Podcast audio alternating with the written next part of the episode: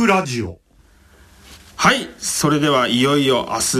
10月27日から日本シリーズが開幕となるわけですがさあここからは日本一の鍵はというところで皆さんに、えー、お話を伺いたいと思いますがこのコーナーは、えー、引き続きスポーツ報知プロ野球担当記者の加藤博さんにも加わっていただきます。加藤さんよろしくお願いします。はいよろしくお願いします。はいまずですね交流戦が始まって2005年以降の対戦成績というのを見てみたいと思うんですが、はい、日本シリーズも含めまして日本ハムの18勝22敗2分けというところでちょっとまあ五分五分ですけどもちょっと分が悪いかなというところ。さらに見てみますと、えー、日本ハム対巨人の日本シリーズの成績ですが1981年これ後楽園球場で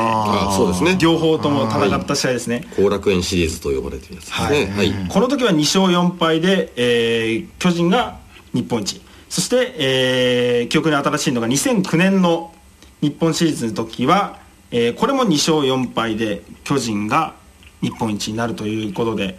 今回3度目の正直なるかというところ。いやいや悔しいですね。なんですけれども、えーまあ、今回私は日本ハムのことは全然わからないのでデータをかき集めてきて、えー、ご紹介させていただくんですがチーム打率見てみますと日本ハム2割5分6厘。巨人も2割5分6厘。変わらずということで。で投手の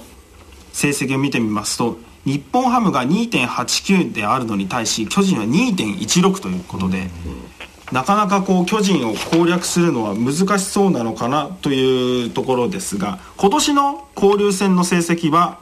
2勝2敗の5分。ともに東京ドームと札幌ドームで1勝ずつということで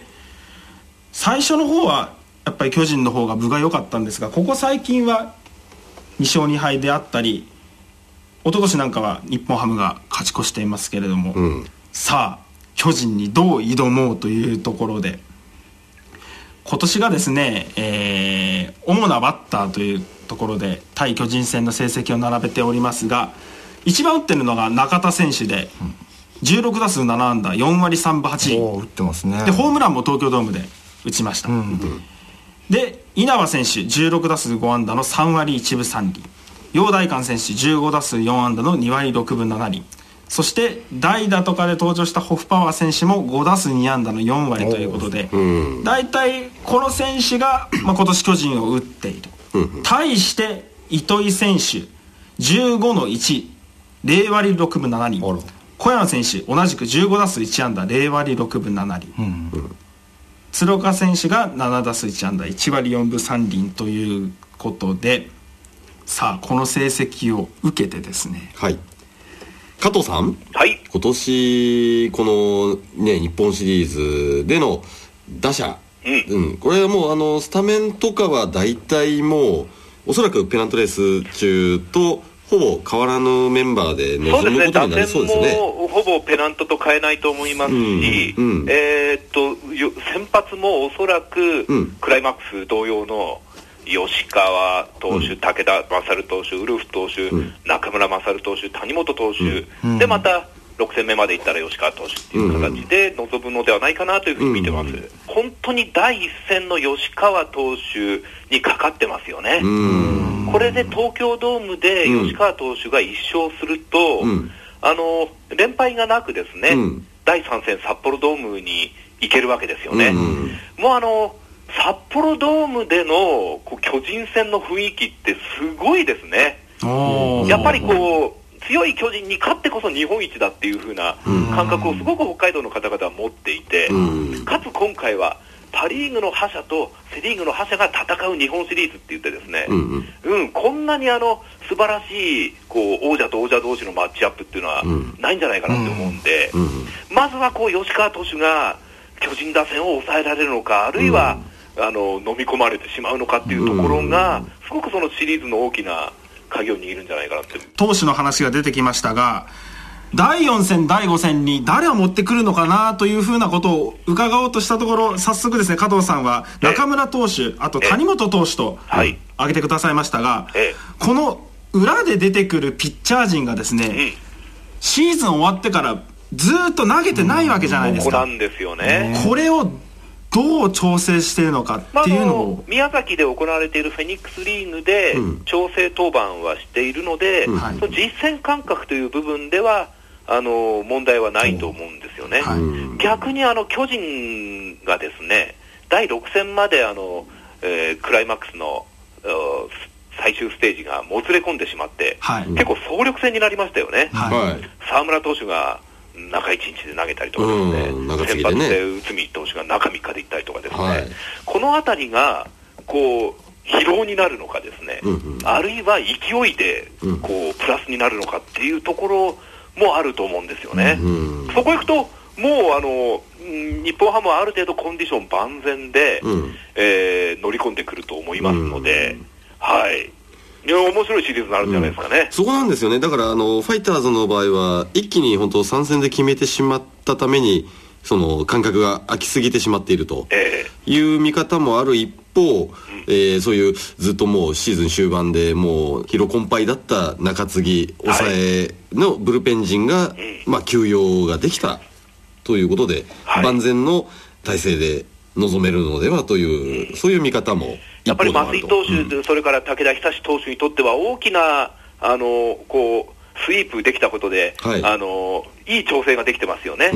えー、やっぱりあのこれが第6戦にまでもつれ込んでの、うん、おやっぱクライマックス短期決戦だと、その1試合における精神的あるいは肉体的な疲労度っていうのは、もうペナントとは比べ物にならないほどのダメージが蓄積蓄積されますんで、はい、うん、これはね、あの僕は日本ハムにとっては、うん、悪くないというか、プラスに作用するんじゃないかなというふうに見てます。この感覚というのは、はい、うん、なるほど。それではですね、加藤さんに日本シリーズキーマンとなりそうな選手を挙げていただきたいんですが。やっぱりですね中田翔4番ですね。中田が打てば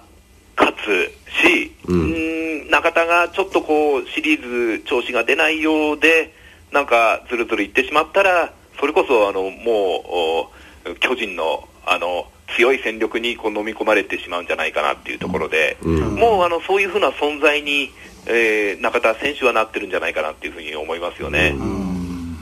あと攻撃で言うと、例えばあの短期決戦だと、うん、結構、走塁が重要だったりするじゃないですか、はい。うん、そうなると、ファイターズはやっぱ田中健介とかいないっていうところは、ええ、なんかちょっと厳しいのかなとも思ったりするんですけど、その辺はどうなんですかね？まあ、もうあのただですねあの田中健介選手のあの負傷の離脱ってすごくこう長期に及んでしまったわけですけども、うん。はい、そのタイミングですごく息のいい選手が出てきましたよね、うん、西川選手、あるいは杉谷選手っていうところが、はいこう彼らが本当にその怖いものなしのですね相手がその巨人だろうがですね舞台が日本シリーズだろうが、うん、そこですごくその思い切りのいいプレーをしてこう勝利に貢献するとぐっとこう流れが日ハムに来るんじゃないかなというところで、うん、あのシーズン終盤の戦いぶりもこう彼らのこう怖いものなしのなんかがむしゃらなプレーっていうのがすごくそのチームにプラスの効果をもたらしましたよね。うん、うん、そして一方ではその稲葉選手やあの金子誠選手のようなあのこう本当にこの百戦錬磨のベテランっていうところのこの融合でやっぱり勝ち上がってきたシーズンだと思いますんで、うんうんうん、えー、あのそこはあの本当にこう今までのファイターズの野球っていうのをやっていけばあの結果は悪くないと思いますよね。いや、本当なんかいい、いいシリーズですよね。ちょっと、ちょっと楽しみですよね。ももう見たくてしょうがないですもんね。ねそれではですね、スタジオにいるお三方にそれぞれキーマンとなりそうな選手挙げていただきたいと思うんですが、では、今度ですね、えー、今、伊藤ハムが。うん、もうね、今ね、あの、ちょっと敵を食うっていう意味で、伊藤ハムを、あの、口にしながら加藤さんの話聞いてたんだけど、吉野ビズムさんから挙げていただきました、うん、俺は鶴岡だと思うな。だからその言ったその結構走塁で試合が決まったりするっていうのは短期決戦多いので鶴岡がどれだけこう例えば通りさせたりとかそういうところが結構キーになるんじゃないかなと思うので鶴岡に頑張ってほしいですね。なるほど、えー、こんなメールをいただいてます。マリーンライトのピンク親父さん、はいえーまあ、シーズンの MVP、まあ、期待する選手ということも込めてでしょうけれども、うん、えー、いやハムは超強かったというより選手みんなが野球を知っている。その中でもキャッチャー鶴岡だね。ディフェンスはもちろん打つところもいいところでかなりやられたしさすがダルビッシュの恋女房日本シリーズは巨人阿部との保守対決を見逃すなといただいておりますなるほど、うん、この鶴岡選手の働きというのもいいリードをしたおかげで若手も伸び伸びとこう投げられたという部分があるんじゃないでしょうか。大きいですよね。特にあの鶴岡選手、今年打撃がすごく海岸で、うん、よかったよね、ね。ね。あ今シーズン、今季、すごくあアベレージも2割6分6厘ですよね、うん、でここでこうあの下位がいい形で、えー、機能していくと、あのえー、1番の楊大観選手にですね、うん、こう得点圏なんかで回ってきて、えー、打点につながるっていうふうなケースも多々ありましたんで、うんうん、はい、今年のあの鶴岡選手のこう、ね、打撃海岸っていうのは、こう光るものがありましたよね。なるほど。では続いて中島さんはい、いかがでしょうか、えーとそうですね、先ほど、まあ、MVP 今シーズンの MVP ということで増井投手の名前を挙げさせていただきましたけども、えー、同じくやはり中継ぎの投手であの石井優也投手、えー、サイレント系。えっ、ー、とねえー、本当にシーズン後半で、あのー、増井投手や宮西投手の疲労が、えー、ピークに来たところに石井投手がその分踏ん張りここでもだから大崩れすることなく最後まで、えー、持っていけたということでやはりどうしてもあのジャイアンツ打線となるともう左バッターですよね、左打者のに強打者がまあ揃っているということで、はい、え安倍晋之助選手や、えー、高橋由伸選手、ねえー、などと対戦した時に本当にどういう結果を出してくれるのかなっていうところが非常にあの楽しみですしあの期待したいところですね。はい、はい、では川端さんいかがでしょう？はい、えーと私は代打の二岡選手に期待しています、ね、やっぱりセ・リーグの試合の戦い方となれば当然ピッチャーのところに代打が出てくる、うん今年の二岡選手の代打の神がかり的な空気を一気に変えてしまう、うん、そのやっぱりパワーをさらに巨人戦でこう発揮していただきたいと。この間のあのクライマックスシリーズ参戦のすごかったです、えー、球場わーっと湧いてね、えー、もう初球でもうスカッとね。登場決めましたからね。登場時間2分ぐらいでしたもんね。出てきてもうあの逆方向に行くこういかにも仁岡さんらしいね、あれは本当にちょっと見事でしたよね本人めちゃくちゃ喜んでましたからね。珍しくニコニコ、はい、あのもうニコリともしないそのクールな、クール街っていうのだったんですけどめちゃくちゃあのはしゃいでましたよね。ガッツポーズしてましたからね、はい。えあの仁岡選手が打ったのクライマックスシリーズの第一戦ですよね。あのまさに7回2点取られた後に糸井選手が追いついて、はい、その後に、二岡選手が畳みかける、はい、これが結局あの決勝点となったわけですから、うん、もう本当に二岡選手がこのクライマックスシリーズの流れを引き寄せた、作ったと言っても過言ではない、うん、そうですね。1戦目でしたね。失礼しました。特に対読売巨人軍という部分では当然いろいろ感じるものもありますでしょうから、ね。ね。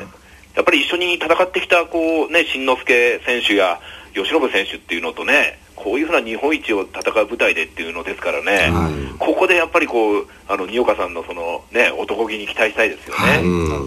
あとちょっと個人的にはあの2009年の日本シリーズの時にあの第5戦実は観戦してまして実はこの時武田久志投手が打たれてサヨナラ負けしたんですね、はい、あはい。なのでその雪辱をぜひ果たしてほしいなと思ってます、うん、そうですね、あれは確か9回に勝ち越したんです。えーと、そうですね、えーと、高橋真司選手がホームラン。ソロホームランで勝ち越して、えー、そしたらその裏に瞬く間に追いつかれ、うんえー、亀井選手の同点ホームランの後、はい、阿部選手のサヨナラホームランですね。中大コンビですよね。あの駒大が中大コンビに打たれるというですね、はい。それをねあの私もこの第5戦見てたんですけども、えー、コラムニストの榎戸一郎さんと一緒に見ておりまして榎戸さんもこれまたあの中大出身でね、はい。えー、後輩のそのねえー、活躍ぶりを複雑な顔ではい まあ、その武田久志投手が最後にきっちり抑えて、うん、まあ、ファイターズが勝つというところで期待ということで、はい、それでですねちょっと私も話に入らせていただきたいんですがデータを調べていた中でですね打者で1人チ注目してみたいなと思う選手が上がりましたので、ちょっと紹介しておきます。2009年の日本シリーズの時の、まあ、成績を調べてですね1人だけ全ての試合でヒットを打った選手がいたんですよ。加藤さんこれは誰だと思いますか？もう全然想像もつかないですね。小屋野選手なんですよ。23打数9安打の3割9分1厘。5打点。この小屋野選手が私はちょっと注目して見てみたいなと。ねこれまでも日本シリーズもあの出場してますしそういう経験を生かしてですね巨人相手とはいえど毎試合のヒットを打ってくれたらちょっと流れがさらに作れるんじゃないかなと、いや今年のね小屋野選手はその数字こそ成績の数字こそ振るわなかったですけどこれは本当にチームバッティングに徹した結果で2番というこう自分を殺すところであの本当にもう自分よりもチームのことチームのことっていうことでやったあの結果ですからこれまたもう短期決戦別物ですからね、はい、えー、やっぱりあの勝負強さ持ち前のところっていうのは侮れないですよね。そうですね。はい。それでは最後にですねもうこれは番組を体からすれば分かってることかもしれませんが皆さんに勝敗予想というものを簡単に何勝何敗でどこというのを川端さんからお願いします。はいもつれると思います。4勝3敗、えー、ひいき目込みで日本ハムが勝した勝つと思います。中島さん。えー、そうですねもつれるはもつれることでしょう。4勝3敗ですね。えー、ファイターズに頑張ってほしいです。はい。吉野水さん。4勝3敗でファイターズでが勝ちます。さあ加藤さんはいかがでしょう？はい、えー、4勝3敗で、えー、日本ハムと言いたいところなんですけども私もあの読売グループの、はい、失礼なものですから、はい、そこはあの最後はあ勝利の女神にね、すべてを託したいっていう、ただね、はい、今ねあの、巨人ファン、かなり熱いの知ってます、皆さん。この前ね、クライマックスの、ね、第6戦見に行ったら、あのクライマックス突破が決まった瞬間、4、5人、スタンドから乱入してですね、グラウンドに乱入して、あの清水のあの係員とこう、取り押さえられそうなのをこうかいくぐってみたいな、はい、あの昭和の光景ですよね。でそうですね。結構ね、あので結構それでみんな盛り上がっちゃったりして、はい、今ね東京ドームねちょっと前までのなんかこう空気とはちょっと違ってね、うん、なんかあの巨人人気も若干こう上がってきてるっていうかあの巨人ファンの熱っていうのも上がってきてると思うんで。そうなんですね、まあ、本当にねそういうところでもこうファン同士のこう応援っていうか熱っていうのも、結構楽しみなんですよね。なるほど。なるほど、まあ、見ご見どころいっぱいでそしてもつれるかもしれないという日本ハムと巨人の日本シリーズ、えー、いよいよ明日からということで、えー、楽しみになってきました、えー、ここまでですねスポーツ報知プロ野球担当記者の加藤博さんと電話つないでお話しいただきました。加藤さんお忙しい中どうもありがとうございました、はい、どうもありがとうございました。取材頑張ってくださいありがとうございます。はい。それでは、えー、最後にメールを、えー、日本シリーズ注目している選手ということで、えー、ご紹介いたします。オスタダさん期待しているのは新岡選手そして多野投手という。ことでまあ、ただの投手加藤さんのお話には出てきませんでしたけれどもどこか中継ぎでもしかしたら登板があるかもしれないんですが、続いて3月20日に、えー、ご出演いただきましたオリックスファンの K さんというああどうもその説は。はい。お手伝いされておられる小安カイロプラクティックという、はい、えー、内臓のカイロプラクティックの事業があるんですけれども実はこれ日経ビジネスの特集記事に掲載されたということで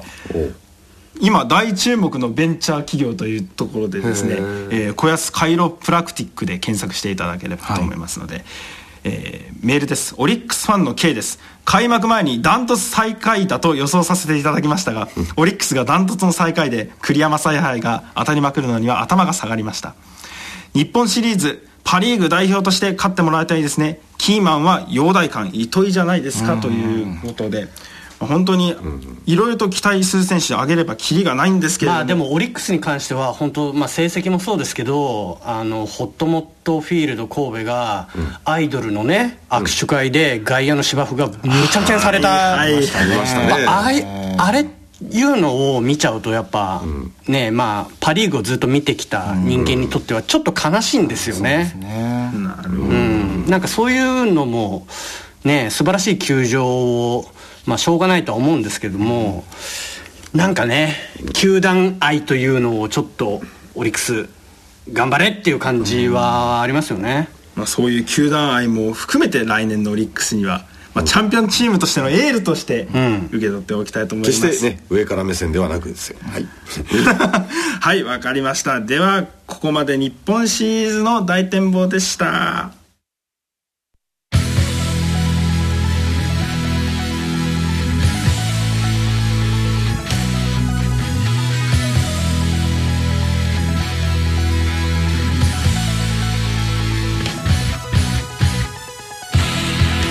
お送りしてまいりましたパ・リーグラジオ日本シリーズ直前特番ごめんなさい北海道日本ハムファイターズ様 ということですごい長いタイトルですね。今気がつきましたけど。1時間日本ハムだけで語り尽くしていただきましたが、えー、もうね今日川端さんがずっとしょんぼりしたから